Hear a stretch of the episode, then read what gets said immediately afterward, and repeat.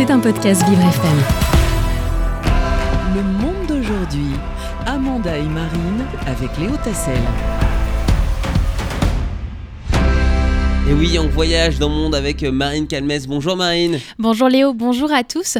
Aujourd'hui, je vais vous faire découvrir le quotidien de la jeunesse du pays de la vodka, la Russie. Et oui, à consommer avec modération, on précise. Exactement. Marine. Alors c'est un sujet pertinent car il y a plusieurs semaines, vous nous avez euh, présenté ce que vivait la jeunesse ukrainienne depuis l'invasion russe.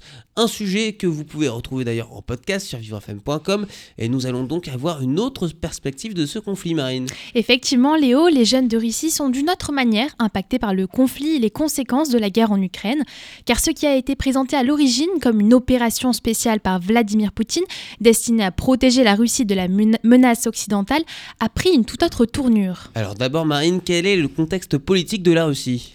Alors avoir 20 ans en Russie, c'est n'avoir connu aucune autre politique, aucun autre gouvernement que celui de Vladimir Poutine, 70 ans au pouvoir depuis mars 2000.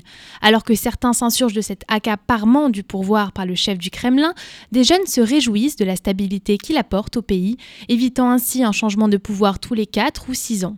Une tradition en Russie puisque depuis les monarchies des stars, des tsars, puis, sous le régime soviétique, le pouvoir était rarement transmis, du moins volontairement. Et ceux qui souhaitent s'opposer à ce système sont rarement bien accueillis. Et alors, quelles sont les répercussions de la guerre avec l'Ukraine euh, sur le quotidien des jeunes de 20 ans en Russie? Alors les jeunes ont dû dire adieu aux produits d'importation. Dans les supermarchés, rien n'a changé en apparence, mais en réalité, tous les produits étrangers ont été remplacés par des alternatives russes. Les jeunes de 20 ans sont nés avec la société de consommation. Les conséquences de cette guerre sont particulièrement visibles dans les centres commerciaux. La plupart des enseignes étrangères ont fermé boutique. Non, elles n'ont pas été expulsées, mais elles ont choisi de fermer pour ne pas salir leur image. Alors avoir 20 ans en Russie, c'est observer une importante hausse des prix avec une augmentation d'environ 12% en 2022 selon le quotidien russe Commerçant. Côté culture, les films étrangers sont les grands absents des salles de cinéma du pays. Dans les concerts et les festivals, la majorité des artistes sont d'origine russe. Les sanctions de la communauté internationale envers la Russie ont coupé du monde le pays, Internet est censuré, les réseaux sociaux sont bloqués et les autorités luttent activement contre les Russes des VPN. Mais alors, comment les jeunes réagissent à cette atmosphère, Marine? Avoir 20 ans en Russie, c'est avoir plusieurs options. Je vais vous en citer trois parmi tant d'autres.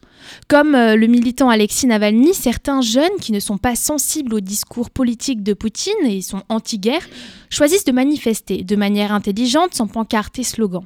Manifester est aujourd'hui une décision qui mérite réflexion étant donné le risque de se voir infliger de lourdes amendes, d'être molesté par la police ou d'aller en prison, explique à l'AFP Lisa, une étudiante de 20 ans, mais on ne choisit, choisit pas son pays, tout comme ses parents. Il ne faut pas se leurrer, comme pour tout conflit, il y a des opposants et des partisans. Beaucoup de jeunes soutiennent les actions de Vladimir Poutine vis-à-vis de l'Ukraine. Dès le plus jeune âge, les Russes sont soumis à la propagande de la mère patrie. Le patriotisme et la glorification du passé sont des valeurs ancrées chez les Russes. Marine, est-ce que certains jeunes choisissent de fuir le pays? Alors avoir 20 ans en Russie, c'est être appelé pour faire le service militaire obligatoire pour les hommes de 18 à 27 ans. Alors que certains sont attirés par la récompense monétaire ou par la fierté de servir sa patrie, certains cherchent par tous les moyens des stratégies pour s'en exempter.